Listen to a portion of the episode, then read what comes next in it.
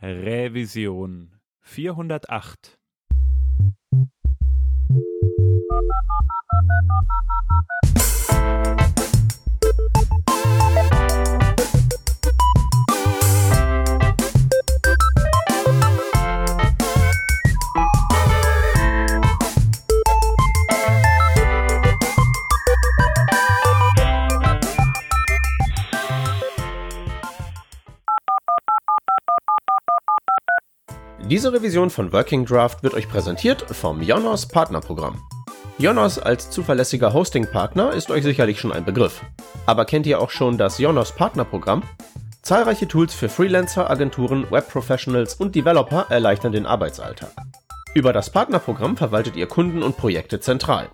Und mit dem Profileintrag im Jonos Partnernetzwerk präsentiert ihr euch professionell und könnt neue Kunden gewinnen.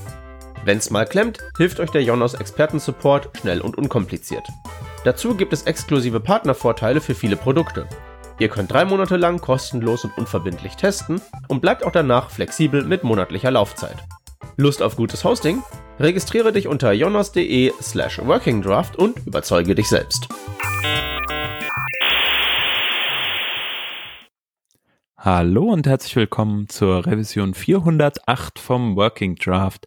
Wir sind heute zu dritt. Zum einen ist der Peter dabei. Moin, moin. Hi, ich bin der Hans und äh, wir haben einen Gast. Hallo Jessica, herzlich willkommen. Mhm, hallo.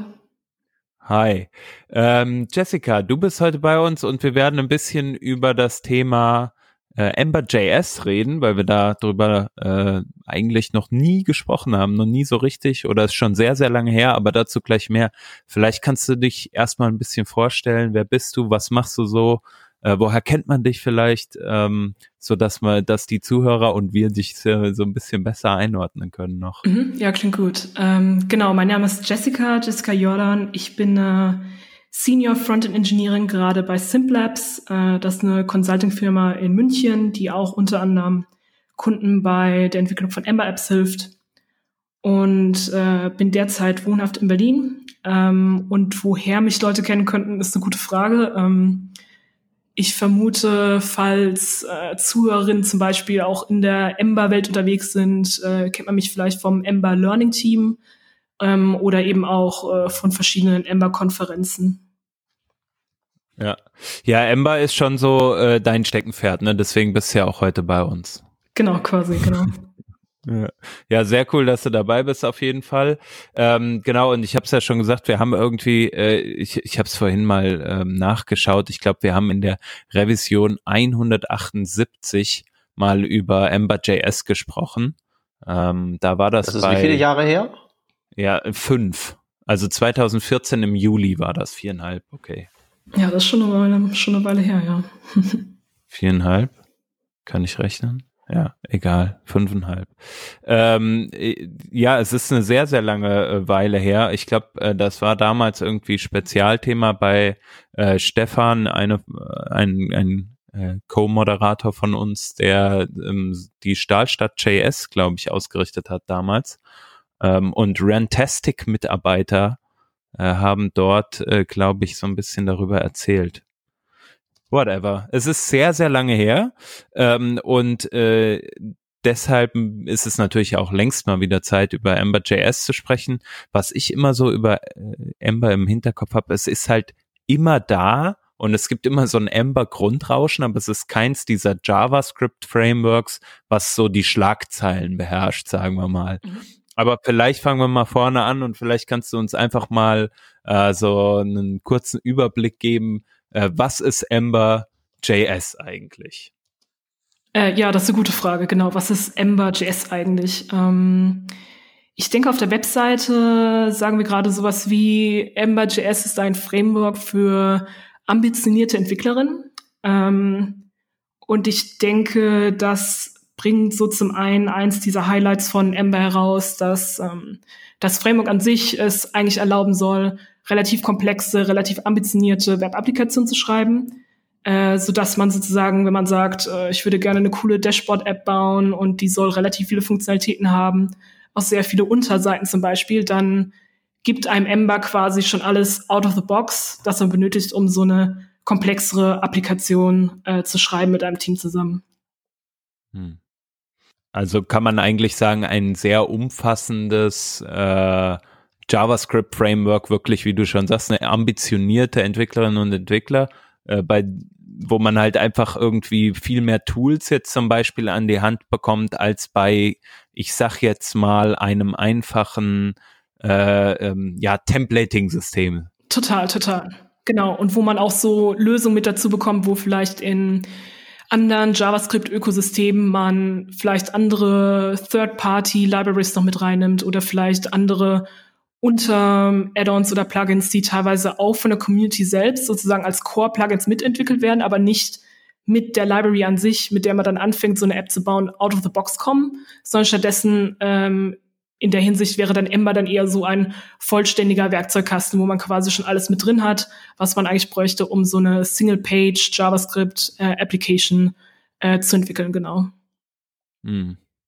Äh, Ember gibt's ja eigentlich schon extrem lange, wenn ich mich richtig erinnere. Ne? Mhm. Ne? Also ich meine, ich habe irgendwie so vor vor sieben Jahren oder so habe ich mal ganz, ganz wenig, da hatte ich wirklich noch ganz wenig Ahnung von JavaScript äh, oder von so richtiger JavaScript-Programmierung. Das war mehr so jQuery-Gehacke damals vielleicht.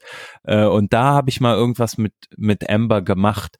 Also das Framework gibt's wirklich schon lange, ne? Das, also äh, was ist da so oder wie ist so die Historie von Ember? Ah ja, das ist eine gute Frage. Ähm, ich denke, da gibt es eigentlich sogar einen sehr, sehr coolen Talk von Katie Gengler. Sie ist irgendwie ein Mitglied in der in dem Ember CLI-Team über die Historie von Ember, den sie, ähm, ich denke vielleicht von einem Jahr oder so, ähm, auf der Ember Conf oder vielleicht auf dem Ember Camp äh, Konferenz gegeben hat.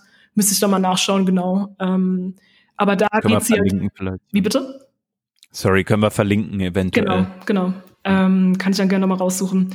Äh, und da gibt es tatsächlich eine ausführliche Historie von Ember, also sozusagen noch von den Anfängen von Sprout Core und wie dann sozusagen sich langsam das von so einfach so einem Templating äh, slash äh, JavaScript Library ähm, ja, Framework, mit dem man so kleine Komponenten oder so kleine Interaktionen auf Seiten sozusagen entwickeln konnte, wirklich zu so einem ganzen JavaScript-Framework entwickelt hat. Ähm, und ich denke, ja, genau, also wenn zum Beispiel Zuhörerinnen das interessant finden, würde ich auf jeden Fall diesen Talk empfehlen.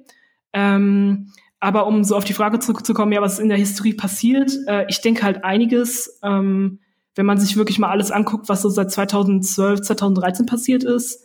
Ähm, Ember ist durch, äh, in dieser Zeit durch äh, zwei Major Version Releases durchgegangen, also dann einmal diese 1-Punkt-Ära, dann die 2-Punkt-Ära und jetzt gerade sind wir in der 3-Punkt-Ära.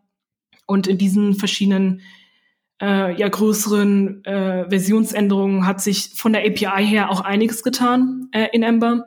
Und ich denke, was für viele Zuhörer auch sehr interessant sein könnte, selbst wenn sie zum Beispiel sagen, ich benutze jetzt gerade gar kein Ember, aber ich frage mich, was eigentlich in letzter Zeit passiert ist, weil ich habe zum Beispiel Ember das letzte Mal 2013 benutzt und da war alles irgendwie noch so ganz anders. Und dann hatte ich mich damals dann erstmal für ein anderes Framework entschieden, ähm, für die könnte es dann zum Beispiel interessant sein, jetzt nochmal zurückzukommen, ähm, weil wir jetzt sehr kurz vor dem Release sind von äh, Ember Octane, was ähm, das erste, äh, nee, wie sagt man das im Deutschen, die erste Edition von Ember sein wird. Und das ist sozusagen ein Konzept, bei dem ähm, im Gegensatz zu einem Version Release äh, sozusagen das Framework-Team und das Learning-Team und die anderen Teams um Ember herum zusammengekommen sind, um nicht nur die API des Frameworks grundlegend zu ändern und auch das Programmiermodell äh, nochmal aufzuarbeiten, sondern eben auch Dokumentation, Best Practices, ähm, Dinge, die man empfehlen kann für Entwicklerinnen, wenn sie M-Apps bauen, nochmal von neu auf zu reformieren. Ähm, und ich denke, für viele Leute könnte das interessant sein, sozusagen da nochmal zurückzukommen zu Ember und sich das mal anzuschauen und dann festzustellen, ah, okay, das ist jetzt irgendwie äh, ganz neu und ganz frisch und auch teilweise ganz anders als damals, wie ich mir das äh, 2013 irgendwie ähm, äh, sozusagen das erste Mal angeschaut habe. Also so eine Edition ist ähm, eins, so eine Kategorie noch über Versionsnummern. Verstehe ich das richtig? Also es gibt Editions und da drin gibt es dann Versionsnummern und die Editions sind dann der größere Schritt? Mm, ja, quasi. Ähm, und ja, ich stelle gerade fest, das ist vielleicht ein bisschen ähm, schwierig zu erklären mit der Hinsicht auf Versionsnummern. Äh, was aber auf jeden Fall stimmt, ist, es wird eine bestimmte Versionsnummer von Ember geben, bei der sozusagen die Edition auch veröffentlicht wird. Ähm, aber Edition kann man sich ein bisschen orthogonal vorstellen eigentlich zur Version, äh, so dass sozusagen ähm, die Edition eigentlich eher nur eine Beschreibung ist von verschiedenen Features, die in verschiedenen Versionen herausgekommen sind und das Editions-Release-Date eigentlich nur sozusagen einen Startpunkt darstellt, an dem die Community mit gutem Gewissen empfehlen kann, dieses neue Programmiermodel, was sozusagen durch die neuen Features, die in verschiedenen Versionen vor dem Release-Date dieser Edition schon herausgekommen sind, dass die sozusagen jetzt auch genutzt werden sollten in Ember-Apps, äh, dass man auch in Produktion sozusagen diese neuen äh, Features nutzen sollte. Okay, also quasi so auf dem, auf diesem Zeitpfeil der Version, diese großen Marker, hier ist jetzt wirklich was anders geworden in der letzten Zeit und ab jetzt sollte man das vielleicht eher genau, so und so genau. machen. Okay. Okay. Ähm, bevor wir vielleicht gleich noch so ein bisschen tiefer auch einsteigen in äh, wie kriegt man, also wie kann man vielleicht gut starten, wie ist die Community und dann natürlich auch in das Framework selbst vielleicht noch ein bisschen technischer äh, werden, ähm, wollte ich noch mal fragen, eine Sache, die ich noch weiß von damals, als ich da mal reingeschnuppert habe, ähm, ist, dass hinter dem Framework hauptsächlich eine Company stand, äh, beziehungsweise Individuen, die sich ja. zusammengefügt haben zu einer Company äh, und zu einer Firma zusammen zusammengefunden haben, um unter anderem äh, das Projekt Ember, ähm, aber halt auch diese Ruby on Rails Geschichte, glaube ich, so ein Stück weit äh, zu supporten. Wie sieht das da aus? Es gibt diese Firma immer noch, Tilde hießen die, glaube mhm, ich. genau, genau, das ist richtig. Ähm, genau, die Firma gibt es immer noch und damals zum Zeitpunkt, als sozusagen ähm, Ember released wurde, so als Weiterentwicklung von Sproutcore, äh, gab es damals zwei äh, spezifische Gründer des Frameworks. Das sind zum einen Yehuda Katz, der auch einer der Mitgründer von Tilde ist. Und zu anderen noch äh, Tom Dale, äh, der jetzt zum Beispiel gerade als äh, Staff Engineer bei LinkedIn arbeitet.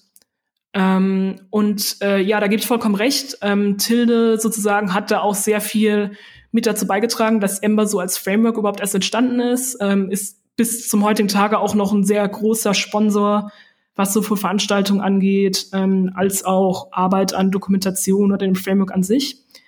Ähm, ich denke aber, was auch interessant ist bei Ember, ähm, so als Entwicklung zu sehen, jetzt vor allen Dingen auch so in den letzten Jahren, als sich das Framework weiterentwickelt hat, ist, dass sehr viele andere Firmen sozusagen auch noch mit dazugekommen sind in diesem Kreis von ähm, ja sozusagen Unternehmen, die ähm, entweder monetär oder sei es durch äh, Zeit, äh, die in die Entwicklung des Frameworks gesteckt wird, äh, mit dazu beigetragen haben, dass das Framework äh, weiterhin äh, nicht existiert, sondern auch verbessert wird. Ähm, und ähm, genau, das gibt es jetzt zum Beispiel heutzutage auch noch äh, einige größere Unternehmen, wie zum Beispiel LinkedIn, sind zum Beispiel einer der größeren äh, Sponsoren und auch ähm, Firmen, die äh, sehr viel investieren in Ember, aber auch Firmen wie Apple oder Netflix, ähm, die unter anderem entweder Ember nutzen oder auch ähm, teilweise durch Kontributionen wie äh, äh, Sponsoring oder eben Entwicklungszeit äh, mit dazu beitragen, genau. Aber es ist jetzt nicht so, dass Ember das Kind einer spezifischen Firma ist, so wie jetzt React aus Facebook oder Angular aus Google rausgekommen ist. Ähm, es fällt mir ein bisschen schwer, das damit konkret zu vergleichen, weil ich, äh, aber, ähm, also korrigiere mich gerne, falls es falsch ist, weil ich den Eindruck habe, dass zum Beispiel bei Google und ähm, Angular es mittlerweile eher diesen Ansatz gibt, dass ähm, Leute natürlich sozusagen mit beisteuern können bei dem äh, Framework zum Beispiel. Die können zum Beispiel sagen, äh, ich fixe jetzt hier Bugs und wie auch immer. Aber an der eigentlichen Roadmap habe ich eher den Eindruck, ist vor allen Dingen Google dann involviert und sagt dann, okay, das sind jetzt sozusagen mhm. die großen neuen Features, die wir im nächsten Major Release drin haben wollen und das ist unsere Timeline auch dafür.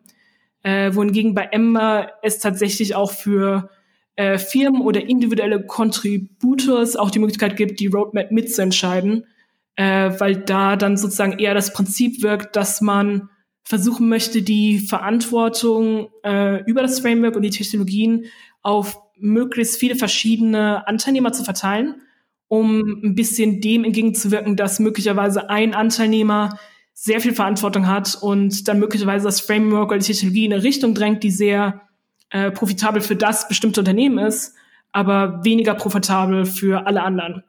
Ähm, und ich denke, in der Hinsicht ist Ember noch mal vielleicht ein bisschen anders, obwohl es natürlich auch Unternehmen gibt, die mehr oder weniger stark involviert sind. Macht das Sinn? Hm. Ja, nee, äh, macht nicht nur Sinn, sondern äh, bestätigt vor allen Dingen das, was ich ohnehin mhm. dachte, wie es läuft. Also, mhm. ja, ja, macht cool. Sinn. Also ich, ich denke, was man halt sehen kann, ist, dass halt Firmen wie beispielsweise Facebook jetzt mit React natürlich an der einen Stelle auch Innovation treiben, dadurch, dass sie dann sagen, okay, guck mal, wir haben jetzt folgende Ideen, äh, die entwickeln wir jetzt erstmal für uns. Und ich meine, da sind ja nun mal auch sehr viele schlaue Köpfe äh, dabei, die diese Entwicklung von den Frame, zum Beispiel React vorantreiben. Aber wenn man natürlich einen Community-Gedanken hat und eher sagt, die Community treibt das Ganze, ist das natürlich äh, eine andere Art der Entwicklung, denke ich mal. Äh, und man hat natürlich auch anderweitig Ideen und man ja, arbeitet wahrscheinlich auch viel inklusiver. Ähm, aber das ist vielleicht auch ein guter Punkt, einmal über die Community zu sprechen. Also du selbst bist ja aktiv in der Community. Kannst du vielleicht nochmal sagen, was ist, was ist genau deine Aufgabe? Mhm, ähm, Oder was machst du im Rahmen von, von ja, Ember? Ja, genau. Ja, gute Frage, genau. Ähm, ich bin jetzt unter anderem ein Mitglied vom Ember Learning Team. Äh, das könnte ich vielleicht auch mal ganz kurz erklären. Also im der Management von dem Framework und von Learning, Ressourcen und ähm, ja, im Management gibt es verschiedene Unterteams, die sich quasi um verschiedene Aspekte um Ember herum kümmern. Also wir haben zum Beispiel das Framework-Team, äh, wir haben das Ember CLI-Team, das ist sozusagen das Team, das sich um dieses CLI-Tool kümmert, mit dem man Ember bauen und weiterentwickeln kann. Ähm, wir haben das Learning-Team, ähm, wir haben das Ember Data-Team, also das Team, das sich um ähm, die Data Library, die offizielle von Ember kümmert. Und genau, ich bin dann eben Teil ähm, dieses Ember Learning Teams. Äh, und da bin ich unter anderem verantwortlich für Dinge wie ähm, ja, Management der Dokumentation ähm, und mache da aber vor allen Dingen ähm, äh, sehr regelmäßig, jetzt seit ungefähr, ähm, ja, ich würde mal schätzen, zwei Jahren oder vielleicht ein bisschen länger als zwei Jahren, äh, bei dem wöchentlichen Newsletter mit. Also es gibt so eine Newsletter, der nennt sich The Ember Times, ähm, weil ähm, ja, äh, kleiner, kleiner Pun auf The Times. Ähm, und ähm, äh, genau da helfe ich dann irgendwie mit, äh, sozusagen dann die Community mitzuinformieren, was so in der letzten Woche passiert ist in Ember ähm, und was man äh, da so alles so mitbekommen sollte, Wichtiges. Und ähm, ja, das finde ich auch sehr cool. Also gerade auch, weil wir da so ein Team jetzt auch haben mit Leuten, die halt immer sehr regelmäßig dann für diesen Newsletter dann mitschreiben. Ähm, und ansonsten in der Community würde ich sagen, bin ich auch noch relativ regelmäßig auf Konferenzen unterwegs, ähm, hat jetzt auch in den äh, letzten zwei, drei Jahren angefangen, auf Ember-Konferenzen zu sprechen über verschiedene Themen, also als irgendwie so technische Talks oder äh, Community Talks ähm, und bin darüber dann eben auch mit anderen Leuten in der Community ähm, dann auch so in Kontakt, genau. Hm. Ähm, also was mir jetzt gerade so auffällt, ist, bei so Frameworks oder grundsätzlich bei Open Source Projekten, man, man erwähnt das vielleicht gar nicht häufig genug. Ähm, es gibt halt so viele Aufgaben um ein Projekt drumherum, neben dem eigentlichen Code schreiben, sei es jetzt, wie du sagtest, ne, irgendwie, äh, man möchte eine Dokumentation haben, das ist ja noch das Trivialste, aber dann ist, gibt's die Website und hundert andere Dinge, die irgendwie noch gemacht werden müssen. Ähm, und, und äh, dafür braucht's braucht's ja auch Leute, die sich so sozusagen damit beschäftigen, ähm, was ich immer so ein bisschen ja vergessen finde manchmal, wenn man über so diese Frameworks redet. Ich weiß nicht, wie es da euch geht. Äh, das aber nur am Rande. Ähm, grundsätzlich äh, wäre es aber auch nochmal interessant dann zu erfahren, wie ist das mit dem Ökosystem? Du sagtest ja schon äh, anfänglich, es ist so, dass Ember sehr, sehr viel von Haus aus mitbringt. Wahrscheinlich so ein Routing-System, äh, Templating, bla bla bla, diese ganzen Sachen, die man halt braucht, um äh, eine gute Web-Applikation zu schreiben. Ähm, aber wahrscheinlich gibt's ja auch Plugins irgendwie, um, um das Framework zu erweitern. Ähm, wie ist da so der Take? Äh, so generell, was gibt es so out of the box heraus und was sind so Sachen, die man halt irgendwie noch sich mit reinholen kann? Mhm. Ja, genau. Ähm, ja, was wären so die, irgendwie so die Top drei äh, Third-Party-Dinger, die ich mir öfter mal bei meinen Projekten installieren. Äh, sozusagen noch zusätzlich zu dem, was Ember schon mitbringt. Ja, gute Frage. Ähm, Genau, also wenn, wenn das für React fragst, dann kommt als erstes irgendwie so ein Router um die Ecke, weil den es zum Beispiel Genau. nicht eingebaut gibt. Das ist ja bei Ember. Genau, bei Ember hat ne? man schon den Router out of the box, man hat eine Data Library auch schon out of the box, ähm, man hat schon ein CLI-Tool, um die App zu managen und zu scaffolden out of the box. Ähm, ja, und was dann die drei wären, die äh, kommen, ich würde sagen, wahrscheinlich äh, eins der populärsten Ember Add-ons, die Entwicklerinnen in ihrer App benutzen, ist Ember Concurrency. Äh, das ist ein Add-on, mit dem kann man ähm, relativ gut ähm, sozusagen asynchrone Vorgänge in seiner App managen und auch mit Async Await Syntax dann sozusagen synchron, also seine synchron Schreibweise äh, quasi äh, managen. Äh, und ich denke, das ist sehr populär, gerade auch weil es sehr viele Helper-Funktionen für Leute gibt, um äh, zum Beispiel auch in der UI zu schauen, ob irgendein Request zum Beispiel schon geendet ist und dann dementsprechend kann man dann dieses Flag dann benutzen, um verschiedene Dinge in seinem Template dann anzeigen zu lassen. Und sehr viele Leute äh, finden das sehr hilfreich, um ja teilweise äh, Vorgänge oder Actions in ihrer Ember-App ähm, zu handeln. Ähm, ich würde schätzen, äh, wahrscheinlich sind auch so ein paar Testing-Libraries interessant für viele Leute. Sehr viele Leute benutzen Ember CLI Mirage. Ähm, das ist so ein Testing-Tool, mit dem kann man sehr gut ähm, ja, äh, Service-Requests oder Network-Requests ähm, quasi ausmocken, äh, falls man das im Deutschen sagen kann. Und dann ähm, kann man dann quasi seinen Test dann relativ gut so eine Mock-API nachbauen, die man dann immer wieder benutzen kann in Integration, also zum Beispiel so Component-Tests oder eben auch so größeren Acceptance-Tests, äh, bei denen man die ganze Applikation testet. Ähm, ja, ein drittes, ähm, ja, gute Frage. Was, was könnte man sonst noch alles so haben? Ja, ich denke, da gibt's, ja. Ember, Ja. Ember bringt wahrscheinlich einfach schon so viel mit, dass man gar nicht so viel braucht, so wie sich das jetzt äh, äh, anhört. Weil ich meine jetzt, äh, wenn man wenn man mal über React redet, dann äh, ist da halt irgendwie der der Rout- Router nur das eine, die CLI-Tools dafür sind das andere. Da fallen einem dann äh, so super schnell schon schon so viele ähm, Pakete Mhm. irgendwie ein, die man alle installieren muss, damit man überhaupt äh, sozusagen damit arbeiten kann. Aber eine Sache, die es die es vielleicht auch im Ember-Kontext gibt, ist vielleicht sowas wie so eine Komponenten-Library, ähm, weißt du, wo man irgendwie so vorgefertigte ähm, ähm, ja, äh, Komponenten schon hat. Gibt's Ah ja, total. auch? Ja, das ist ein guter Punkt, genau. Ja, da gibt's verschiedene äh, Dinge. Ich glaube, vor ein paar Jahren war ja Materialize super angesagt. Und da gibt's zum Beispiel dann auch so einen, ähm, so ein Wrapper-Add-on um Materialize herum, mit dem man dann eben auch solche vorgefertigten äh, Formelemente oder andere UI-Elemente in seine Ember-App äh, sozusagen reinholen und dann direkt nutzen kann, genau. Mhm. Mhm.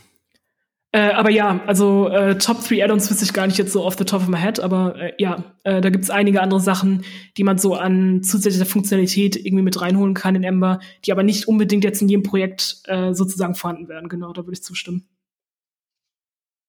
Ja, ist auf jeden Fall äh, wahrscheinlich ein bisschen anders als bei den bei den größ bei den größeren, sage ich schon, bei den anderen äh, JavaScript äh, Libraries, die jetzt so, die mir eher einfallen. Sorry dafür. Ja, ja, die man so als Framework bezeichnet, die ja aber eigentlich nur eine fancy Templating Library sind.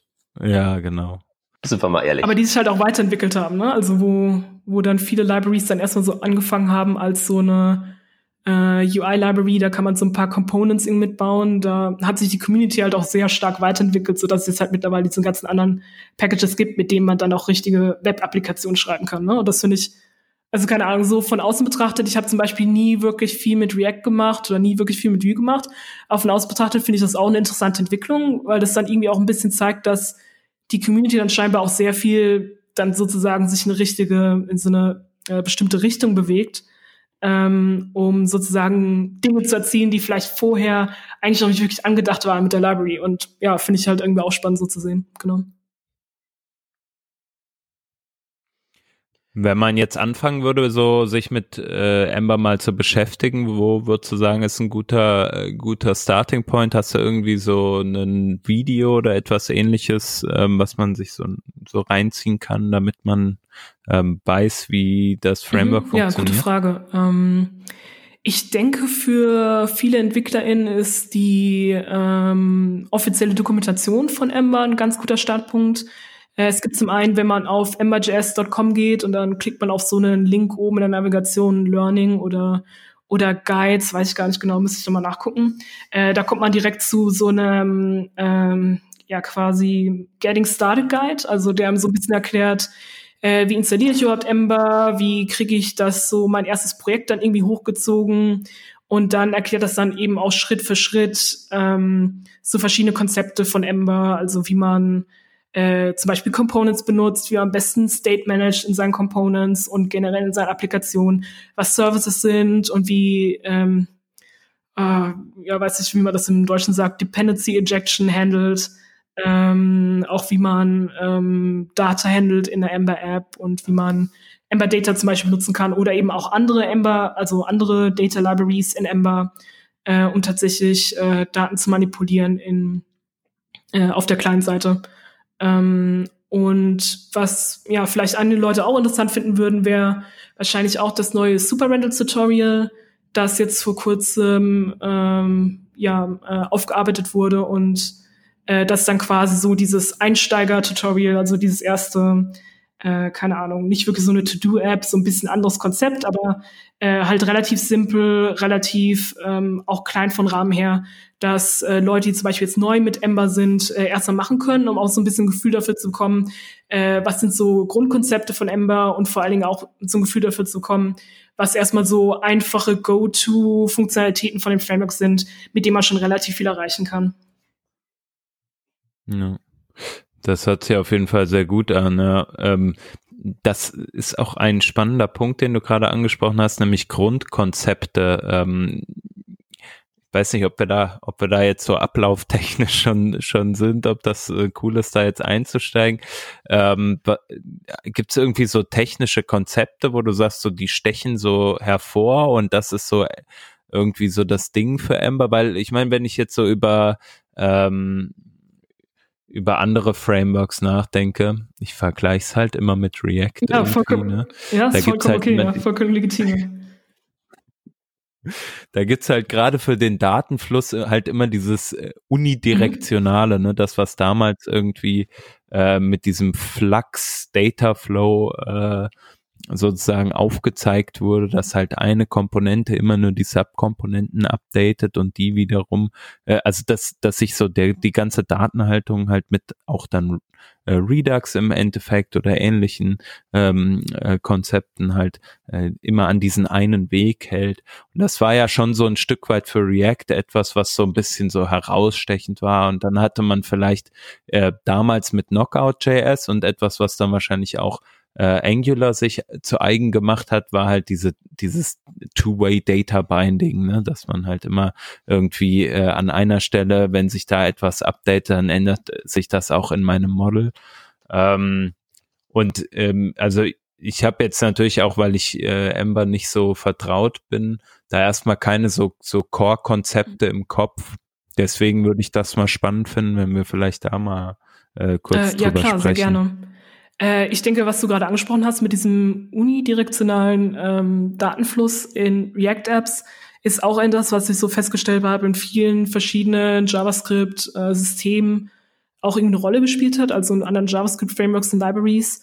Äh, bei Ember ist das tatsächlich auch der Fall ähm, und das auch schon seit einiger Zeit. Ähm, ich könnte gar nicht wirklich sagen, äh, bis wohin man das zurückdatieren kann, aber zumindest seit ich Ember benutze, ähm, gibt es zum Beispiel auch schon seit Jahren ähm, das Konzept von Data Down Actions Up, äh, was sozusagen ähm, definiert, dass es quasi Elemente in der Applikation gibt. Das könnten zum Beispiel Parent Components sein oder ich glaube in, weiß gar nicht, wie das in React nennt, ich glaube irgendwie Container Components, äh, falls das irgendwie Sinn macht, die quasi äh, Data ownen und an andere kleinere Teile der Applikation, zum Beispiel äh, Child Components äh, runtergeben und die haben nicht eigentlich die Möglichkeit, ähm, direkt die Daten selbst zu updaten, sondern die bekommen dann nur Zugang zum Beispiel zu einer Action, also einer Funktion, äh, die auch runtergegeben wird, die zum Beispiel dann an irgendwelche ähm, Event-Händler gekoppelt werden kann und die dann quasi die ähm, Änderung an den Daten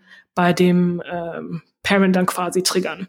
Und dieses Konzept, das ähm, gibt es auch schon seit äh, Anno Domini in Ember, ähm, weil ich denke, äh, viele andere Libraries, unter anderem auch React, gezeigt haben, dass eben dieser unidirektionale äh, Datenfluss es sehr viel einfacher macht, ähm, ja, State in Applikationen zu managen.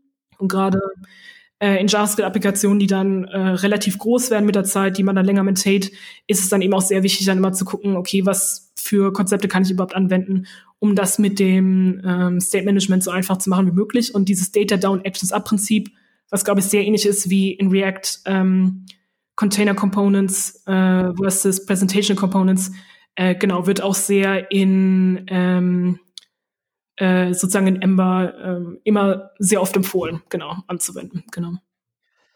Ist das, ist das denn ähm, tatsächlich das technische Grundkonzept, um das sich, wenn ich eine Ember-Applikation schreibe, um das sich meine Gedanken die ganze Zeit drehen? Das ist halt eben, was ich bei React habe. Wie kriege ich meine Daten von A nach B geschaufelt und rund, rundherum herum konstruiere ich halt mein User Interface und das updatet sich automatisch. Aber ich denke halt immer daran, wie schaufel ich meine Daten von A nach B daran hängt sich mein ganzes Denken auf. Ist das bei Ember genauso oder bin ich da auf einer anderen Abstraktionsebene unterwegs, dass ich da mich mir um andere Dinge Sorgen mache als um das äh, jetzt Ja, genau. das ist eine genau? interessante Frage. Ähm, ich habe selbst irgendwie nie viel mit React gearbeitet, von daher fällt es mir, glaube ich, schwer, äh, tatsächlich den äh, direkten Vergleich zu ziehen. Aber aus meiner eigenen Erfahrung herausgesprochen würde ich sagen, das mit dem Data Down Actions Up ist definitiv etwas, worüber ich mir Gedanken mache. Aber es ist auch nicht etwas, worüber ich die meiste Zeit als Entwicklerin mit Ember Gedanken mache.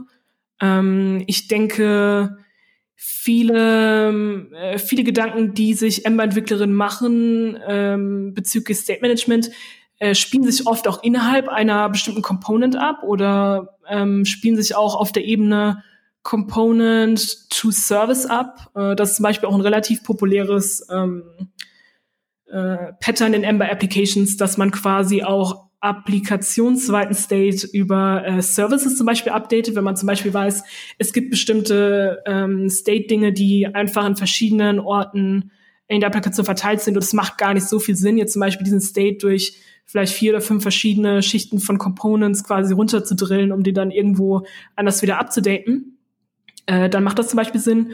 Und ähm, ja, sehr oft versucht man tatsächlich den State auch so ein bisschen, ähm, weiß gar nicht, wie ich das ausdrücken soll, lokal zu halten, falls es Sinn macht. Also man möchte im Gegensatz zu vielleicht ähm, äh, Konzepten, in denen man einen globalen State hat. Also sowas wie, äh, ich, ich glaube, Redox funktioniert ein bisschen so, als man definiert an einem bestimmten Ort seinen ganzen State für seine Applikation. Oder korrigiere mich gerne, falls das nicht so der Fall ist, aber den Eindruck hatte ich immer, wenn ich da ganz kurz reingeschaut habe. Ja, ja. Und dann ähm, kann man sozusagen dann zwar relativ einfach sehen, wie groß der State ist oder wo der mal verteilt sein könnte in der Applikation. Man muss halt quasi immer zwischen diesem riesengroßen State-Objekt und seinen Components hin und her springen wohingegen in Ember es eher diese äh, Betonung darauf gibt, dass man versucht, State immer so lokal wie möglich zu halten an den Routes oder an den Komponenten, die tatsächlich diesen State benötigen.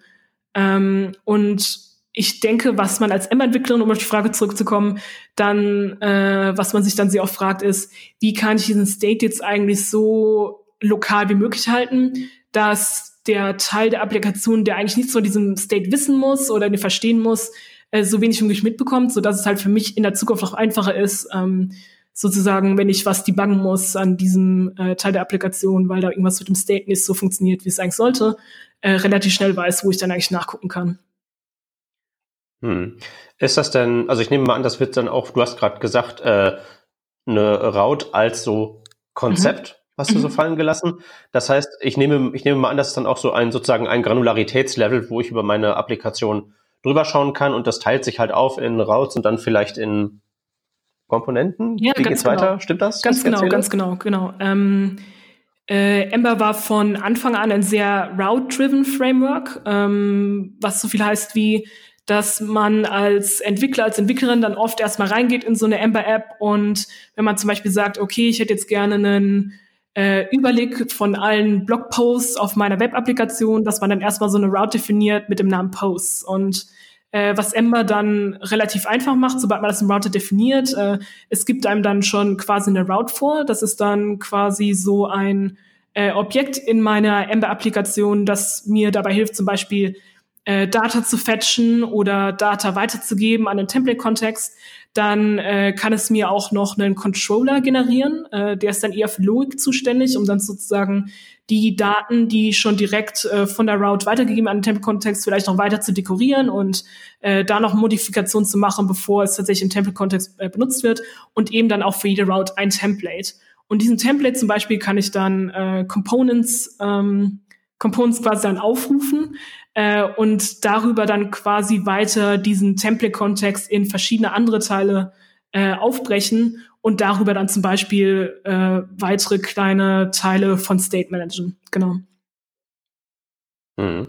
Äh, Controller mhm. hast du gerade gesagt? Controller im Sinne von gutem alten Model View Ganz Controller? Genau, so. genau. Also ähm, diese Emphasis auf verschiedene äh, Teile von diesem MVC-Gedanken, den man auch in verschiedenen anderen Programmiersprachen in Frameworks äh, schon oft gesehen hat, wird auch bei Ember halt sehr, äh, sehr stark betont. Und ähm, genau, da hat man eben diese Aufteilung in die Controller-Ebene. Das bezieht sich dann vor allem auf diese Controller-Klassen, ähm, die in Ember benutzt werden. Ähm, dann hat man eben diese Model-Layer und da gibt es dann in Ember und wenn man zum Beispiel auch Ember Data benutzt, dann ganz spezifische Modelle, die äh, dann man dann eben mit äh, Attributen dann ausfüllen kann, die ähm, auf die äh, Antworten des Servers mappen. Und dann äh, hat man eben noch den View, der dann unter anderem durch Route-Templates repräsentiert wird oder eben auch durch die Templates von Components. Mhm. Ähm, jetzt haben wir schon mehrfach Ember Data mhm. fallen gelassen. Das ist ja so, wenn ich das richtig gesehen habe, die ähm, also nicht Core, aber offizielle Library für den Umgang mit mhm. Daten, mhm. richtig? Ähm, also was verstehe ich unter äh, Umgang mit Daten? Das kann ja alles Mögliche sein, von ich manage den State in meiner Single-Page-Application bis hin, ich rede mit irgendwelchen Web-Services und hole mir da mhm. JSON. Ja, das ist eine gute Frage. Ähm, ich denke, Ember Data kann man ganz gut zusammenfassen als ein Tool oder ein Hilfsmittel, äh, das es einem ermöglicht, ähm, die Daten, die von zum Beispiel einem Server zurückkommen, äh, so an die Applikation weiterzugeben, dass sie relativ einfach handelbar sind äh, und so dass man sich nicht so sehr mit Datentransformation und dem Versuch, das in die richtige Form zu bekommen, ähm, sozusagen befassen muss, um mit den Daten weiterzuarbeiten in der Applikation. Und gerade was so äh, APIs angeht, die zum Beispiel auf äh, JSON API basieren, hat zum Beispiel Ember Data schon direkt einen guten Default äh, als Setting. Das heißt also, wenn ich zum Beispiel eine API äh, in meinem Team, in meinem Backend-Team entwickelt habe, die nach diesem JSON API-Standard verläuft, kann ich eigentlich quasi, also eher fast automatisch Ember Data installieren und äh, dann schon direkt die Daten so in meiner App ankommen lassen, dass wenn ich dann weiterhin den ähm, sozusagen den Standards für die Konfiguration von Model Classes in meiner Ember App folge, eigentlich fast nur noch die Templates so runterschreiben kann. Äh, es gibt auch die Möglichkeit, in Ember Data verschiedene sogenannte Adapter zu benutzen und das sind Objekte, die mir erlauben, äh, Ember Data so zu konfigurieren, dass es mit verschiedenen anderen äh, API-Formen umgehen kann. Und ähm, ja, Ember Data kann eben für viele Projekte halt hilfreich sein, die zum Beispiel eine relativ standardisierte API haben, also wo man weiß, dass äh, zum Beispiel Endpunkte meistens immer einem relativ ähnlichen Schema folgen, was die Antworten angeht und dann kann man eben mit so einer Library relativ einfach sagen, ich schreibe jetzt einen Adapter dafür, der kann dann irgendwie diese ganzen Daten rumtransformieren. Und außerhalb dieser äh, Adapter-Layer muss ich mich dann nicht mehr darum kümmern, äh, was für ein Attribut ich dann irgendwo rausfiltern muss, sondern Ember Data macht das dann für mich. Äh, und Ember Data kommt dann eben auch mit so anderen Dingen, die ähm, wenn man jetzt zum Beispiel eine JavaScript-Applikation ohne eine Data Library äh, schreiben würde und man sich dann selbst Gedanken machen müsste, wie man das eigentlich genau macht, auch mit solchen Dingen wie äh, Caching zum Beispiel, also wenn ich dann zum Beispiel auf einer Route schon mal Daten geladen habe äh, von einem gewissen Endpunkt, dann würde Ember Data dann äh, könnte sozusagen Ember Data so nutzen, dass es eben nicht nochmal einen Request macht, solange es sich schon diese Daten hat oder dass man eben auch äh, mit verschiedenen anderen Add-ons auch schauen kann, äh, wann Ember Data überhaupt ähm, Daten tatsächlich als geupdatet an den Server zurücksenden soll oder nicht. Und ähm, ja, ich glaube, in der Hinsicht könnte das für viele Leute halt hilfreich sein als JavaScript-App. Äh, nichtsdestotrotz will ich aber auch betonen, ähm, auch wenn Ember Data sozusagen out of the box mit Ember kommt, heißt das nicht, dass, äh, keine Ahnung, wenn man zum Beispiel in einem Team arbeitet und man weiß, man hat super gute Erfahrungen mit GraphQL gemacht in anderen Projekten und man möchte das gerne weiter nutzen und das Backend-Team ist halt auch super happy damit, äh, auf diese Art und Weise mit äh, Client-Applikationen zu kommunizieren. Äh, dann bedeutet das nicht, dass man das in Ember nicht kann, sondern man kann dann auch unterschiedliche andere Add-ons benutzen, die meistens auch sehr gut maintained sind von der Community, die solche äh, Data Libraries integrieren. Da gibt es zum Beispiel für GraphQL dann eben auch ähm, eine Library, die man Ember Apps nutzen kann. Oder ähm, Orbit zum Beispiel ist auch eine äh, da Data Management Lösung, äh, die zum Beispiel populärer wird. Äh, und da kann man viele verschiedene Dinge schon finden als Plugin, als Add-on sozusagen, äh, die einem da weiterhelfen können, wenn man feststellt, Ember Data ist eigentlich das, ähm, was mir jetzt in meinem Projekt am meisten weiterhelfen würde. Ja. Hängt sich, also Ember, wenn Ember Data jetzt, wie du sagtest, im Prinzip ersetzt werden kann durch was anderes, stellt sich mir die Frage, woran hängt sich denn so Scaffolding-Funktionalität auf? Das kenne ich von so meinen serverseitigen äh, MVC-Frameworks nach dem Motto, ich definiere halt so sehen meine Daten aus und dann generiert er mir automatisch äh, Views mit äh, Formularen und Tabellen und Zeug. Hm, frage ich mich gerade, worauf die Frage abzielt. Äh, wie meinst du genau? Naja, also normalerweise würde ich, ähm, also mein naives Verständnis ist, ich habe irgendwo so ein Ding, da definiere ich, wie meine Daten aussehen. Mhm. Und wenn die Applikation weiß, wie die Daten aussehen, weiß sie, welche Formulare und Tabellen sie mir ah, generieren. Ah, interessant. Ähm, ja, das wäre eigentlich in so einem Fall von Ember, von so einer JavaScript-Applikation noch mal ein bisschen anders. Äh, wenn ich sozusagen Ember Data benutze und dann definiere, wie die Daten ankommen, dann weiß ich zumindest, dass wenn ich dann zum Beispiel ein Formular gerade selbst schreibe, äh, mit welchen Properties ich dann quasi in meinem Formular dann diese Daten benutzen könnte. Aber das generiert quasi nicht diese Formulare so out of the box, sondern ich muss halt trotzdem dann die UI schreiben und quasi die Templates generieren. Macht das Sinn? Äh, ich glaube schon, ja. Äh, letzte Frage noch von dem ganzen äh, technischen Ding, ehe ich eine gemein, noch eine gemeine Frage habe, aber erstmal noch äh, Template-Sprache. Äh, wie schreibe ich denn meine, meine Templates? Uh. Darf ich äh, einen Wild Guess machen? Ja, klar. Schieß los. Weil äh, Yehuda Katz ist ja einer derjenigen, ich glaube, die das äh, Framework maßgeblich mit beeinflusst haben. Und äh, hat der nicht auch ähm, Handlebars damals mhm. äh, entwickelt? Mhm, genau. Wahrscheinlich schreibt man aber nicht die Templates in, in äh, Handlebars. ja, doch. Ja, doch. Ja, doch, genau. Also äh, mit der Handlebar-Syntax äh, schreibt man tatsächlich in Ember, ähm, Ember die Templates, genau. Und ja, keine Ahnung, vielleicht äh, denken jetzt einige, oh mein Gott, Handlebars, das habe ich jetzt letztes Mal 2013 gesehen. Äh, falls es einige Leute beruhigt, ähm, ist es auch tatsächlich so, dass äh, zumindest in Ember Octane, also sozusagen mit der neuen Version von Ember, äh, die jetzt sehr zeitnah rauskommt, es nicht mal so ist, dass man einen sehr großen Teil ähm, an äh, Templates dann tatsächlich noch mit diesen ganzen Handlebar-Helfer schreibt, sondern äh, sehr vieles kann man dann zum Beispiel auch mit der moderneren Angle Bracket Syntax schreiben, zum Beispiel die, äh, äh, wie nennt man das, die Aufrufung, die Aufrufung von Komponenten, die Invocation von Komponenten, genau. Aber genau, das ist die trotzdem okay, noch die so. Grundlage der Syntax, genau. Ist es denn dann so, dass man da, äh, also bei Handlebars gibt's ja diese ganzen Helper, die einmal diese Built-in-Helper, wie mhm. jetzt zum Beispiel ein If oder genau. sowas, äh, dass man dann auch diese Helper praktisch erweitert hat und da dann so spezielle Ember-Helper hat? Äh, genau, da gibt es auch verschiedene Wege, das zu machen. Also Handlebars hat ja so Sachen wie If-Else-Conditionals, äh, ein Each-Helper auch, mit dem man über eine Liste von Elementen iterieren kann, äh, schon eingebaut. Äh, es gibt aber noch viele verschiedene andere Helpers, also sozusagen außerhalb von den normalen Build-in von Handlebars, die man in Templates äh, von Ember benutzen kann. Da gibt es zum Beispiel auch Add-ons, die sehr viel hilfreiche Helpers bieten. Es gibt zum Beispiel Ember Composable Helpers ähm, oder ähm, ja, weiß ich jetzt gar nicht gerade konkret off the top of my head, aber verschiedene ähm, ja, Helper-Libraries, die es einem erlauben, noch ein bisschen komplexere äh, Logik in das Template einzubauen, als nur if-else und äh, Iteration über Listen. Ähm, es gibt natürlich auch die Möglichkeit, die eigenen Helper zu bauen, falls man zum feststellt, es gibt so gewisse Dinge, die man immer wieder in seinen Templates macht, dann äh, bietet Ember auch eine API, mit dem man seine eigenen Helper bauen kann, die man in seinen Applikationen benutzen kann. Ähm, ja, genau. Ich würde in diesem Kontext immer Handlebars Helpers empfehlen. Da sind 188 Handlebars Helpers in 20 Kategorien.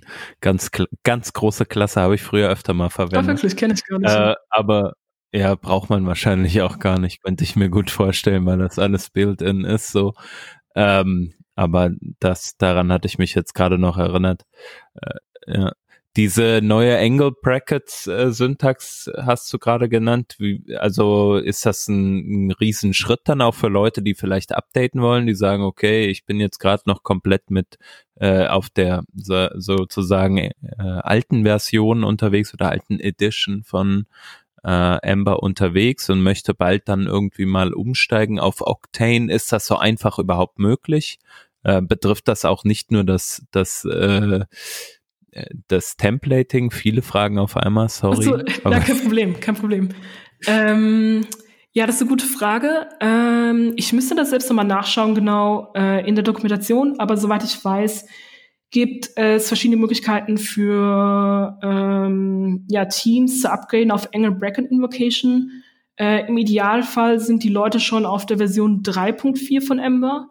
Und in dem Fall kommt dann Angle Bracket Invocation äh, schon Feature Complete oder fast Feature Complete. Also es gibt noch so ein paar Sachen, die zum Beispiel nicht gehen, wie zum Beispiel in 3.4, wie zum Beispiel ähm, Components, die in Nested Folder sind. Also weil man zum Beispiel eine Component irgendwo abgelegt hat in App Components, My Component äh, und dann slash äh, Subcomponent dann wäre es zum Beispiel nicht möglich, die in Angle Bracket Invocation zu benutzen, wenn man auf 3.4 ist. Auf den neueren Versionen von Ember geht das. Also mittlerweile ist Ember auf 3.14, bald bei 3.15. Also es sind schon einige Versionen dazwischen, wo wahrscheinlich Leute schon alles Angle Bracket ähm, aufrufen können. Aber ja, grundlegend ab 3.4 kann man ähm, die ersten Funktionalitäten nutzen. Und für Leute, die da drunter sind, und das müsste ich nochmal nachschauen, bis was für eine Version, vielleicht bis 2.15 oder so, ähm, können diese EntwicklerInnen auch einen Angle Bracket Invocation Polyfill benutzen. Das ist ein relativ gut maintaintes Add-on, das man in seine App installieren kann und dann ist auch möglich, vor 3.4 Angle Bracket Invocation Syntax zu benutzen. Und was die Kompatibilität angeht, äh, ist es auch möglich, tatsächlich Schritt für Schritt auf diese Angle Bracket Invocation zu migrieren. Also man kann sozusagen ähm, dann in seiner Ember App auch Angle Bracket Invocation äh, direkt neben Classic äh, Curly Braces Invocation benutzen. Ähm, und das ist äh, vollkommen interoperabel, also auch wenn man zum Beispiel eine Angle Bracket Invocation Component hat und dann hat man darin geyieldet eine ähm, Curly Braces ähm, Component, dann ist das vollkommen möglich, die einfach nebeneinander in der Amber App zu haben. Ähm, und soweit ich weiß, gibt es auch äh, ein relativ gutes äh, maintaintes Code Mod Tool, das man benutzen kann, um auch automatisch seine Templates äh, so zu updaten, dass Components nicht mehr über die klassische Curly Braces Invocation aufgerufen werden, sondern mit der modernen Angle Bracket Invocation Syntax. Also äh, Angle Bracket Invocation Syntax bedeutet dann, wenn ich das jetzt äh, richtig verstehe, hauptsächlich es sieht mehr nach, sagen wir mal jetzt mal im, im äh, mehr nach XML aus sozusagen. Also man ruft halt wirklich die Komponenten dann äh, Spitzklammer, äh, Komponentenname äh, und so weiter, Attribute gibt man hinzu, genau, fertig. Genau, genau. Auf, genau. Ne? Was dann auch sehr viel näher generell auch an HTML dran ist, also wo man das Gefühl hat, ja, stimmt, ein HTML-Element rufe ich mit einer spitzen Klammer, Elementnamen, Attributen auf. Wieso sollte ich das eigentlich auch dasselbe mit meiner Component machen können? Genau. Aber ich bin dann immer noch in Handlebars oder in so einer Template-Sprache genau. drin. Das ist jetzt keine JavaScript-Erweiterung, wie das bei React zum Beispiel der genau, Fall Genau, also man ist immer noch in dieser Templating-Language drin, genau. Hm. Weil das führt mich jetzt zu einer, äh, zu der schon angekündigten etwas fiesen Frage. Ähm, wie ist denn so eigentlich die TypeScript-Story bezüglich Ember? Geht das gut oder habe ich da irgendwelche ähm, Abstriche? Ähm, äh, ja, gute Frage, äh, weil ich nämlich gerade schon direkt denke bei dem Teil der Frage, hat man da irgendwelche Abstriche? Wie sieht das eigentlich bei anderen Frameworks aus? Weiß ich gar nicht so genau. Aber ich würde sagen, ähm, was generell die Nutzung von äh, TypeScript in Ember angeht, ist das äh, vollkommen möglich, auch sehr gut supported mit einem relativ populären Add-on. Das ist vielleicht eins der Add-on, die Leute als die ersten drei Add-ons in einer Ember-App eigentlich installieren, äh, mit dem Namen Ember CLI TypeScript. Äh, das ist so ein Add-on, das kann man sich einzeln installieren, seine Ember-App, und dann sehr einfach Types äh, zu seinen Component Classes und Interfaces zu seinen Component Classes hinzufügen zum Beispiel. Ähm, und das habe ich auch schon in einigen Projekten, an denen wir dann zum Beispiel mit unserer Firma gearbeitet haben oder auch in Open Source Projekten auch gesehen. Sehr viele Teile des Frameworks, also des Ember Frameworks an sich, sind auch ähm, mit Ember CLI TypeScript getyped und von daher würde ich sagen, ja, also äh, falls Leute das benutzen wollen, dann ist das definitiv möglich in Ember. Okay, das ist doch super. Äh, warum heißt das Ember CLI TypeScript? Was machen diese drei Buchstaben da in der Mitte? Ja, das ist irgendwie interessant. Ich habe bis heute nicht so ganz verstanden, was die Namenskonvention genau äh, auf sich hat bei Ember Add-ons. Aber äh, Plugins, die EntwicklerInnen schreiben für Ember Apps, sogenannte Ember Add-ons, können entweder zwei Namenskonventionen folgen, entweder Ember minus und dann der Name von dem Add-on oder Ember CLI, äh, Name von dem Add-on. Und Ember CLI äh, verweist eben nur auf das Bildtool äh, von Ember, also sozusagen dieses Command-Line-Interface, das man nutzen kann, um zum Beispiel eine neue Ember-App zu gestalten oder ähm, eine Ember-App zu scaffolden mit zum Beispiel einer Route oder einer Component. Und ähm, das unter anderem auch sehr ähnlich funktioniert wie Rails. Also weiß nicht, ob ihr schon mal äh, Rails-Apps äh, schreibt oder so, aber dieses Rails New oder Rails Surf ist zum Beispiel auch etwas, was man genauso eins zu eins mit einer Ember-App machen kann und dann eben auch äh, sehr ähnlichen Output bekommt. Und dieses Tool, diese Ember CLI, ähm, die ist dann auf den Namen drin, ähm, kann aber nicht genau erklären, warum die Namensgebung zwischen Ember Add-on und Ember CLI Add-on äh, manchmal so oder so ist. Ajo, ein bisschen Mysterium tut ja dem Leben auch ganz gut. Denke ich auch, genau. Äh, vielleicht noch eine andere Sache, die vielleicht die Frontend-Developer nochmal interessieren könnte. Wie sieht denn das eigentlich aus mit so äh, beispielsweise Styling? Also ich schreibe sehr viel so äh, CSS in JavaScript ähm, oder verwende auch so Libraries, die, die einem dann helfen, beispielsweise, ja, sagen wir mal, mehr zu programmieren, als wirklich nur zu stylen äh, ähm, für, für, für das Aussehen, also für das CSS. Ähm, wie ist die Integration da mit so bestehenden Frameworks, die es vielleicht in dem mhm. Kontext gibt? Äh, ja, auch eine gute Frage. Ähm, ich selbst habe noch gar nicht so viel mit so CSS in JS und so gemacht um ehrlich zu sein, du wüsstest ja nicht, was die Tools sind. Ich würde aber sehr, äh, äh, sehr, äh, sehr wahrscheinlich davon ausgehen, dass es dafür auch Ember Add-ons gibt, die sowas managen. Ähm, falls es für Leute interessant ist, ähm, wie man so generell CSS managt in Ember Apps, würde es vielleicht auch interessant sein, zu wissen, dass man zum Beispiel auch CSS-Modules in Ember benutzen kann, auch relativ einfach mit einem Add-on äh, ja, was vielleicht auch für Leute, spannend ist für Leute, die zum Beispiel sagen, ich weiß es gar nicht, wie man es global so CSS managt. Ich finde es eigentlich immer ganz cool, das auf den Component zu scopen. Ähm, aber ja, das wäre jetzt zumindest das, was mir dazu einfällt, genau. Ja, cool. Äh, ich, also das hört sich so sehr danach an, als ob man das, ähm, also als ob das wäre wie bei anderen äh, Frameworks eventuell auch. Also ich habe auch gesehen, es gibt ja hier auch Glimmer beispielsweise, mit dem man ja äh, da auch so, wenn ich das richtig verstehe, auch Support bekommt, um, um Dinge einfacher zu stylen, Klassen hinzuzufügen und ähnliches für Komponenten. Ähm, ja, ist auf jeden Fall, äh, also ich sag mal, es lässt jetzt nichts vermissen, was andere Frameworks wahrscheinlich auch haben. Ja, das Gegenteil, ne? Ja, das Gegenteil, ja. Ist wirklich äh, ein, ein breites Feld an Möglichkeiten. Ja, was sind so deine Highlights so äh, ähm, für Ember, wo du jetzt sagst, so, das haben wir jetzt vielleicht noch nicht erwähnt? Äh, gute Frage.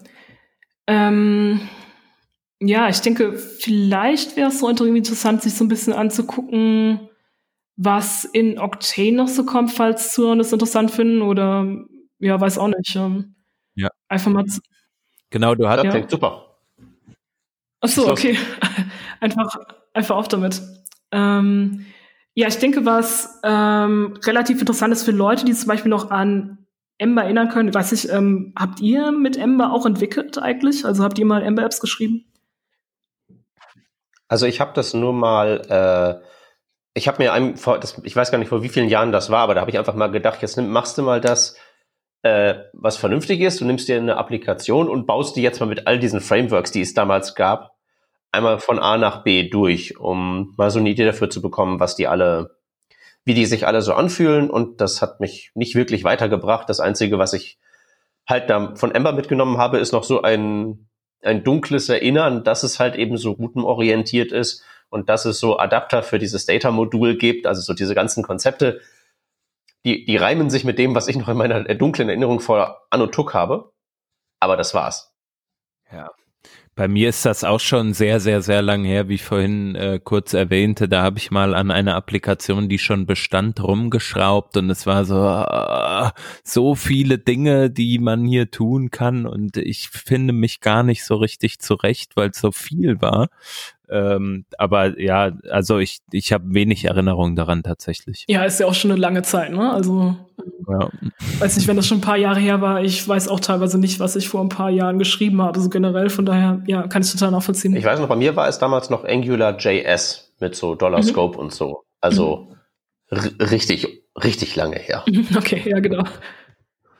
Auf jeden Fall kommt ja aber jetzt dann dieses Octane und das, äh, da sagtest du vorhin, das ist so ein Stück weit eine, äh, ja, eine neue Erfindung, also eine neue, äh, ne, wie hieß es, Edition?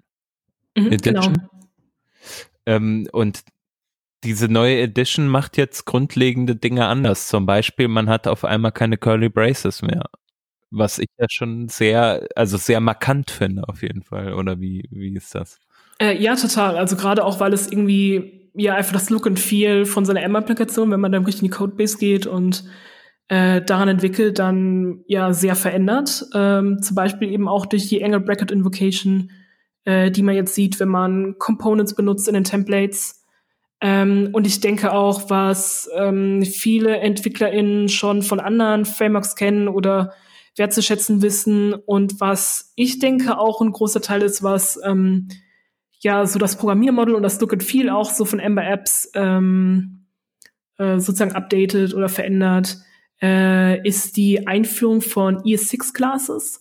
Und ich weiß nicht, ob ihr euch noch daran erinnern könnt, aber früher war das in Ember immer so, wenn man zum Beispiel eine Component äh, entwickeln wollte, einen Controller oder was auch immer, dann hat das halt immer, war das immer eine Erweiterung von so einem so ganz spezifischen Objektmodel, das nur in Ember existiert hat, dieses Ember Object Model. Und ähm, für eine sehr lange Zeit, also wirklich jetzt für die ganzen letzten Jahre, hat Ember immer auf dieser Tatsache basiert, dass es Ember Object Model gibt und äh, jeder Controller, jede Component, äh, äh, alles Mögliche hat quasi davon extended und dann die Funktionalitäten übernommen. Und das hatte damals eben die Vorteile, dass man viele verschiedene Dinge machen konnte, die man damals in 2013, 2014 eben noch nicht mit ähm, in JavaScript machen konnte, so an sich, oder zumindest nicht mit diesen äh, Prototypen-Klassenkonzept, das es damals gab, wo man dann damals gesagt hat, ja, okay, wir müssen jetzt halt so unser eigenes Ding schreiben, dass man quasi dann erstmal anstelle dessen in MApps benutzen kann.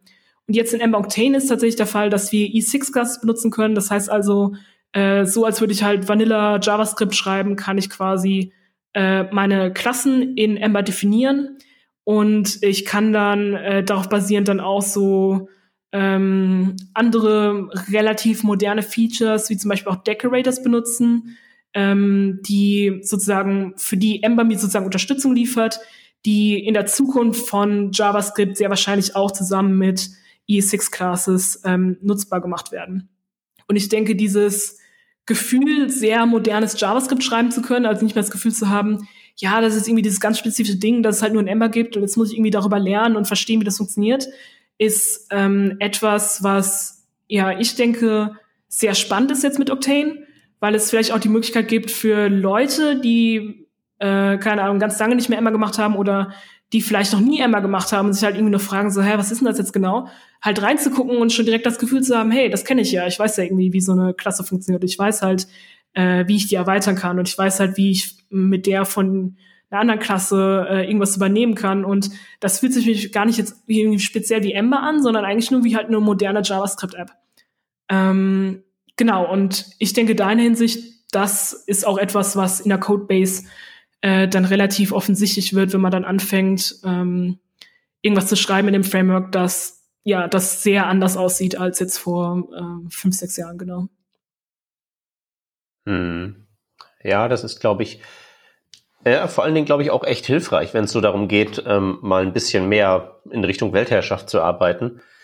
Ist das ja wirklich nicht gerade von Vorteil, wenn man da so ein bisschen diese ganzen, sicherlich einfach auch aus dem schieren Alter der Library geborenen, ähm, ja, seltsamen Sachen von früher, so hat man es halt damals gemacht, mit sich schleppt, bis in die moderne Zeit. Also so Module finde ich schon gut, sollte man haben. Ja, total, stimme ich vollkommen zu, genau, ja.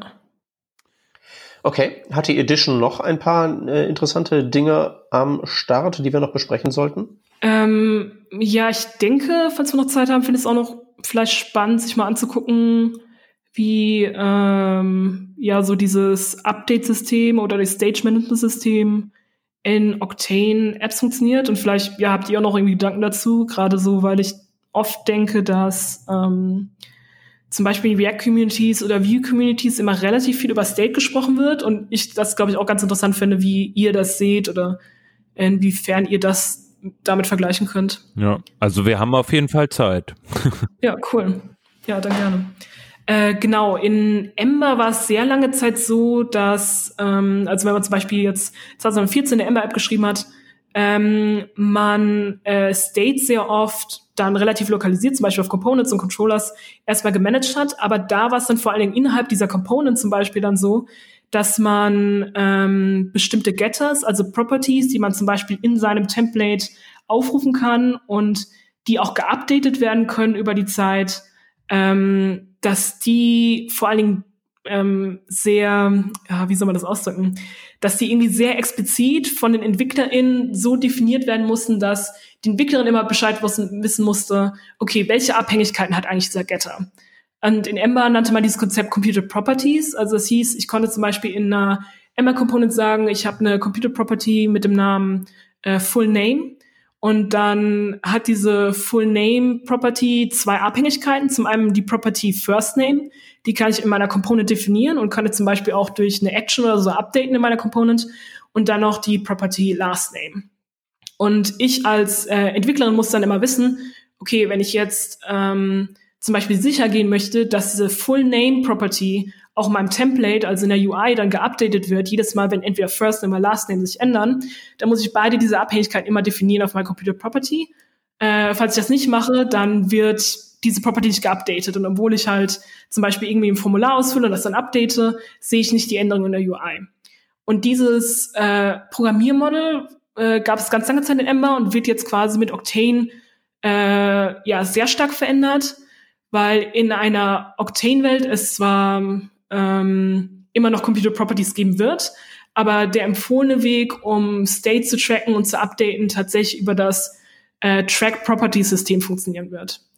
Und ähm, Track Properties sind quasi ähm, Dependencies, die ich so als solche definieren kann in meiner Component zum Beispiel. Ich kann dann sagen, äh, First Name ist eine Dependency, die überall, wo auch immer in meiner Component benutzt werden könnte und kann sich updaten. Und äh, Last Name ist ebenso eine. Und wenn ich dann quasi einen Getter definiere, wie zum Beispiel Full Name oder zum Beispiel ein Getter für Address oder irgendetwas anderes, was tatsächlich auf diese äh, Properties zugreift, dann muss ich nicht jedes Mal, wenn ich diesen Getter schreibe, mir darüber Gedanken machen, wo jetzt eigentlich diese Abhängigkeit herkommt und ob ich die richtig definiert habe, sondern äh, Ember macht das dann quasi für mich automatisch, sobald ich eine Abhängigkeit als solche definiert habe. Und auch andere Dinge wie zum Beispiel ähm, Properties, die ich in eine Component reingebe. Äh, in Ember nennen wir die dann in Octane, in der Octane-Welt nennen wir die dann Argumente, also Arguments. Äh, haben zum Beispiel auch Auto-Tracking. Das bedeutet, wenn zum Beispiel von außen irgendeine Property sich verändert, dann wird das automatisch in der Component auch getrackt, dass es geupdatet wird. Und ähm, ja, ich habe den Eindruck, gerade mit diesem Track Properties Update und mit diesem Auto-Tracking von Arguments, ähm, wäre es auch nochmal interessant zu wissen, wie Leute das dann aufnehmen, auch mit Octane. Und was ich mich auch ein bisschen frage, ist, ähm, ja, wie ist das eigentlich in anderen Frameworks? Wie ist das zum Beispiel in React and Vue? Wie, äh, wie managt ihr da eigentlich State in so einer Component? Und was sind so Dinge, die man sich dann eigentlich als, ähm, ja, als Entwickler, als Entwicklerin dann überlegt? Mhm. Also ich glaube, äh, ja, also da gibt es auch unterschiedlichste Konzepte, ne? Also mhm. zum Beispiel bei Re Das hast du sehr diplomatisch formuliert. okay. ja, bei React gibt's halt eigentlich auch immer diese äh, Diskussion, äh, wie viele Konzepte brauchen wir eigentlich noch, um State zu managen, weil das, das Thema des lokalen State Management, das gibt's auf der einen Seite, also dass eine Komponente wirklich den eigenen State kennt, ähm, dass man versucht, so wenig wie möglich globalen State äh, zu haben, aber äh, jede App, die ich bisher ge geschrieben habe, hatte zumindest immer sehr, sehr viel globalen State, weil es kommt irgendwann so ein Turning Point, dann kannst du es nicht mehr äh, handeln und das passiert sehr, sehr schnell bei einer React-Applikation, sei es jetzt irgendwie globale Navigation, die du dir irgendwie merken willst in einem State oder irgendwelche gescherten Daten von Seite A zu Seite äh, B oder Route A zu B, äh, die du nicht irgendwie anderweitig herumreichen möchtest. Und dann gibt's halt diesen globalen State und dazwischen gibt's dann halt noch äh, State, der äh, so halb global ist, ne, der so der beispielsweise über, also das nennt sich in React dann Kontexte gemanagt wird. Nämlich, ähm, es kann ja sein, du bist äh, zum Beispiel als äh, Benutzer unterwegs und die Daten des Benutzers möchtest du nur an bestimmten Stellen äh, in einem Kontext zur Verfügung stellen oder vielleicht ist das ist auch nicht das beste Beispiel, äh, sondern du bist vielleicht ähm, in, in der, auf der einen Route bist du in einem Kontext A unterwegs und in, einem, in einer anderen Route in einem Kontext B, mehr so anreichernde Daten sozusagen. Ähm, weiß nicht, Peter, grundsätzlich schwierig, würde ich sagen, bei, bei ja, ich würde sagen, der, der Punkt ist, glaube ich, tatsächlich, dass es keine Antwort gibt, weil ähm, dass so viele Möglichkeiten gibt, das zu machen. Und selbst unter den Entwicklern, die so viel Verstand in der Birne haben, dass sie nicht alle Möglichkeiten auf einmal zum Einsatz bringen, ist es dann trotzdem so, dass wenn man sich drei Applikationen anschaut, von drei fitten Teams geschrieben, dass man dann in denen in Summe alle Möglichkeiten, State zu managen, die es da so gibt, sieht. Und wenn nicht, dann sogar noch irgendwelche neu entdeckt werden, die es vorher nicht gegeben ja. hat das ist halt, glaube ich, genau der Punkt, dass halt eben da dieses React keine genauen Vorgaben gibt und dann passiert halt eben das, wenn keiner sagt, wo es lang geht, dann laufen halt alle irgendwo hin. Und dann gibt's halt eben das, was für die einen wie Freiheit aussieht und für die anderen aussieht wie Kraut und Rüben. Mhm, okay. Und dann in der Praxis heißt das dann quasi, ich fange in einem Team an zu arbeiten, ich gucke mir die Codebase an und dann einigen wir uns hoffentlich auf ein oder zwei verschiedene Varianten und hoffen, das so durchzuziehen, so gut wie es geht. Ja. Ja, wahrscheinlich. Wobei man dann halt eben bei den Varianten auch sehen muss, also gibt halt irgendwie so Zeug wie Redux, mhm. klar. Aber das ist eigentlich auch mehr ein Pattern als eine Software und wird dann halt eben auch sehr unterschiedlich interpretiert. Mhm. Also, äh, Hans, du hast da ja, du hast, du hast ja mehr Erfahrung. Ich sehe ja immer die Sachen nur sehr oberflächlich. Du musst ja am Ende mit den ganzen verschiedenen Produkten arbeiten, in die du dich da reinfuchst das wird schon teilweise recht unterschiedlich interpretiert, was es da alles so gibt. Also ich habe jetzt auch, äh, mein, mein letztes Projekt ist jetzt schon wieder ein paar Monate her, da haben wir aber auch eine recht äh, intensive äh, äh, React-Applikation äh, gehabt und da hatten wir halt auch von, von dem Vorgenannten alles am Start. Ne? Und äh, das eine, nämlich den lokalen State, noch in unterschiedlichen Ausprägungen, nämlich äh, einmal gibt's dann diese Hooks, äh, die ja so ein bisschen so für Furore gesorgt hatten, die dann halt auch zum State Management verwendet werden können ähm, mit dem man dann lokalen State gut machen kann, aber theoretisch auch globalen State managen kann. Und dann gibt's die, dieses äh, State-Attribut als solches, was man verwenden kann, oder äh, State Property einer Klasse, einer Komponente, äh, um da State mit, mit zu managen, lokalen State mit zu managen in React. Und ich habe auch, also wir haben auch äh, von A zu B und von B wieder zurück zu A und dann zu C haben wir auch schon unseren State verändert, weil es halt, es ist halt, wie der, wie du Peter ja vorhin auch sagtest, ne, es ist halt echt ein, äh, sowas, wo man sich sehr, sehr viel Gedanken macht im React-Universum, glaube ich. Und das hört sich für mich jetzt an, nach allem, was du erzählt hast, äh, dass das in, in Amber nicht so ist. Man muss sich da nicht so viel Gedanken Es gibt hier auf der Ember-Webseite so diesen Satz, äh, äh, no need to waste time on trivial ja. choices. ja. ja, so ein bisschen, ne? Da, da, da könnte ich eigentlich, wenn ich so meine durchschnittliche React-App aufmache, da könnte ich echt was von gebrauchen. ja, ich denke, das ist eines der größten Steckenpferde wahrscheinlich von Ember, dieses, es gibt halt Konventionen und dann sagen die meisten, ja, lass uns mal diese Konvention benutzen, genau. Ja, manchmal ist das, glaube ich, äh, äh, nicht verkehrt. Und ich kann mir gerade bei großen Applikationen mit äh, vielleicht auch vielen Beteiligten äh, vorstellen, also vielen Entwicklerinnen und Entwicklern, die irgendwie jeden Tag da dran sitzen, kann ich mir gut vorstellen, dass man irgendwie mit so einem Framework ganz gut fährt, was schon so viele Entscheidungen getroffen hat, weil man sich nicht darüber unterhalten muss, was, wie entscheide ich mich für etwas.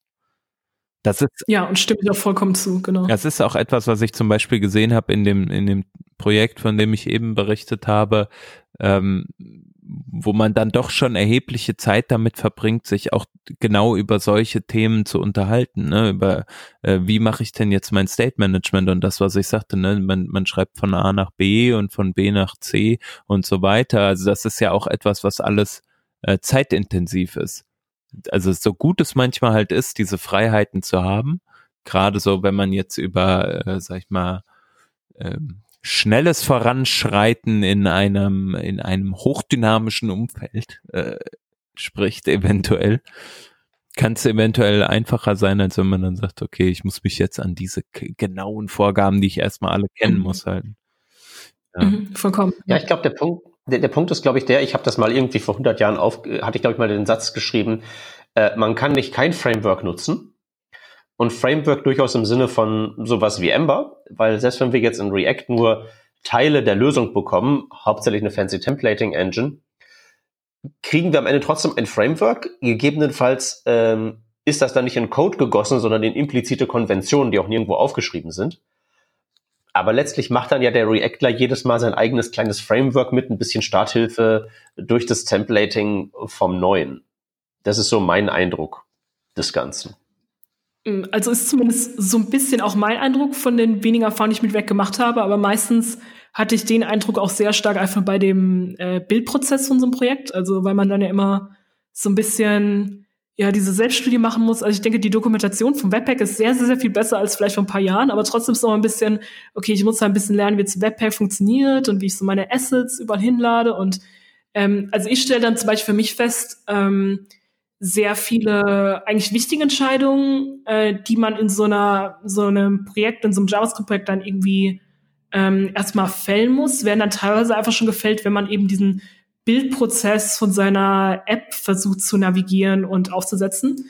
Und ähm, was ich auf der einen Seite auch irgendwie eine sehr interessante Lernerfahrung finde, also im Sinne von, äh, ich stelle fest, sehr viele React-Entwicklerinnen, die ich treffe, haben dann sehr viel Ahnung und sehr viele Gedanken auch so zu, ähm, ja, keine Ahnung, wie man Projekte strukturiert und wie man die aufbaut und so. Und das ist halt auch super spannend, denke ich. Ähm, aber ich weiß es eben auch sehr zu schätzen mit so einem Framework wie Ember, wenn ich zum Beispiel weiß, ich muss jetzt äh, eine App irgendwie aufziehen, dass ich erstmal einen guten Default habe, mit dem ich anfangen kann. Und wenn ich dann echt noch irgendwas fancy brauche, wie zum Beispiel, äh, ich will jetzt irgendwie einen Teil von der App lazy loaden oder wie auch immer, dann kann ich das immer noch später rausfinden, wenn wir unseren ersten MVP draußen haben. Ähm, ja, und genau, also stimme ich vollkommen zu. Es sind, äh, ja, sind so ein bisschen andere Welten wie ähm, ja, verschiedene JavaScript-Communities ähm, so mit Konventionen umgehen einfach oder, oder wie sehr sie Konventionen auch herausfordern, genau. Ja, ich meine, bei React gibt's ja theoretisch Create React App, ist dann ja auch so eine CLI, ne? Genau. Ja, genau, das macht dann im Endeffekt genau, genau das Gleiche. Mhm. Und wenn dann, wenn man dann halt mit jemandem zusammenarbeiten möchte, der das dann nicht benutzt hat, dann funktionieren die Komponenten nicht miteinander. Ne, okay. Dazu kann ich jetzt gar nichts sagen. Äh. Der Peter und ich, wir schrauben immer äh, in unserer äh, Freizeit an, an so einem anderen Projekt rum, Warhol heißt das, und da äh, machen wir auch immer so unsere Erfahrungen mit JavaScript und, und Kompatibilität von Komponenten mit miteinander in unterschiedlichen Applikationen und so. Und es ist immer schön, äh, so Dinge auch zu lernen und ich, also so, während man so spricht, jetzt auch so über Ember beispielsweise, denkt man sich dann auch so kurz, ich weiß nicht, wie es dir, Peter, geht, aber man könnte ja auch das alles mal versuchen, mal mit äh, Ember aufzuziehen und so. Aber ähm, ja, die Zeit, ne? Die Zeit. Ja, nicht die Zeit, sondern halt eben ähm, äh, wir, wir beide, Hans, wir haben halt nicht genug Leidensdruck. Ja, wahrscheinlich, noch nicht, ja. okay. Weißt du? Ja. Es, es, es, es, es reicht ja, es geht. So, ich kann mir meinen Reactor herfummeln. Ich habe bin, weiß genug mit Webpack, um gefährlich zu sein und äh, so geht dann immer gut genug, passt schon. Ja. Ja, das stimmt wohl. Also es ist ja auch schwierig, dann äh, tatsächlich sich davon auch so zu trennen. Ne? Also und so ein Rewrite, so je mehr man schreibt, desto schlimmer wird's halt. Aber irgendwann habe ich auch mal diese Regel gehört. Es ist ja egal, äh, wie viel Zeit man schon vergeudet hat. Wenn es die falsche Wahl war, war es die falsche Wahl. Investier halt nicht noch mehr Zeit, ja, jetzt in einem ganz anderen Kontext, aber äh, so ich, ich, ich also hoffe, du, hast ein bisschen, halt so. du hast ein bisschen Angst vor der Sunken Cost Fallacy, das willst du damit sagen, ja? ja, wenn man das so nennt, ja, dann ja. Ja, okay. ja, keine Ahnung, warum nicht. Ich meine, du kannst ja mal ausprobieren, äh, wie das überhaupt ist, so mit einem Demo-App in Ember. Und wenn du dann sagst, ja, mein Gott, ich bin jetzt so produktiv, dann äh, bist du vielleicht bereit für ein Rewrite. Oder fürs mir nächste das- Projekt. Ja, aber ob man sich das dann selbst auch eingestehen, eingestehen kann, ne? So. Ist eine andere Ja, Sache, das stimmt. so ja. Das stimmt. Okay. Äh, ja, cool. Ich denke aber, wir haben äh, unheimlich viel gelernt über, über Amber heute. Und ich hoffe, wir haben dich nicht zu krass gelöchert, nur mit Fragen, Fragen, Fragen, Jessica. Ah, nee, fand ich super. Also war auch sehr interessant, äh, mal so zu hören, ähm, was ihr euch so fragt und so und auch ein bisschen so zu hören, was so eure Einschätzung so ist. Und von daher, ja, super gerne. Cool. Ähm, Peter, haben wir noch Fragen offen? Ich habe keinen mehr. Okay. Äh, möchtest du denn noch auf äh, etwas hinweisen? Ich habe gesehen, du hattest ja auch ähm, von, von äh, Konferenzen noch einige Einträge gemacht, glaube ich. Bist Ah, du so da auch und so? aktiv? Ja, kann man sich da eventuell treffen sogar?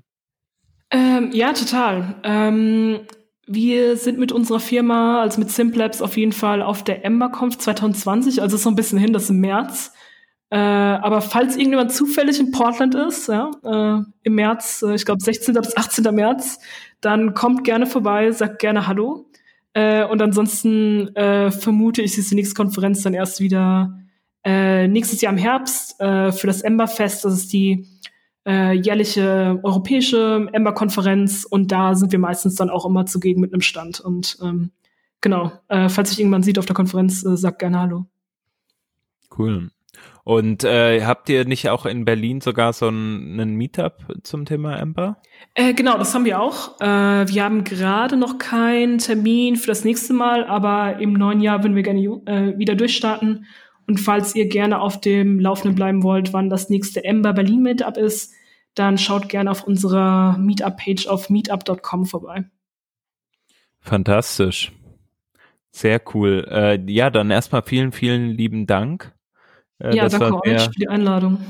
sehr, sehr spannend. Ähm, ja, immer wieder gerne.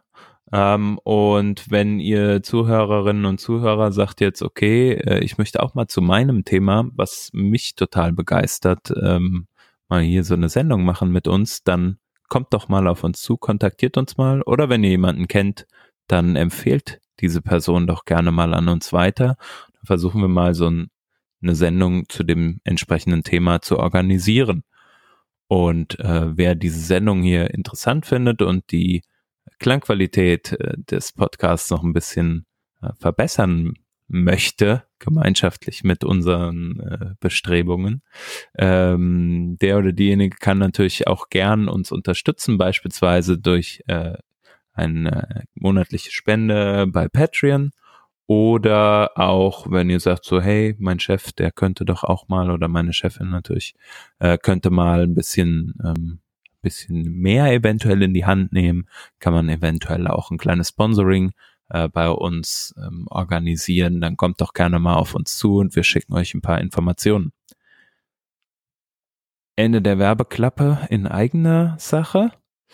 Genau. Und wenn ihr noch irgendwie Anmerkungen habt äh, zum Thema Ember, dann haut uns doch alle an auf Twitter. Äh, Jessica, dich kann man auch auf Twitter finden. Und äh, das werden wir auch nochmal verlinken in jedem Fall. Oder schreibt uns einfach einen Kommentar ins Blog. Da würden wir uns sehr freuen.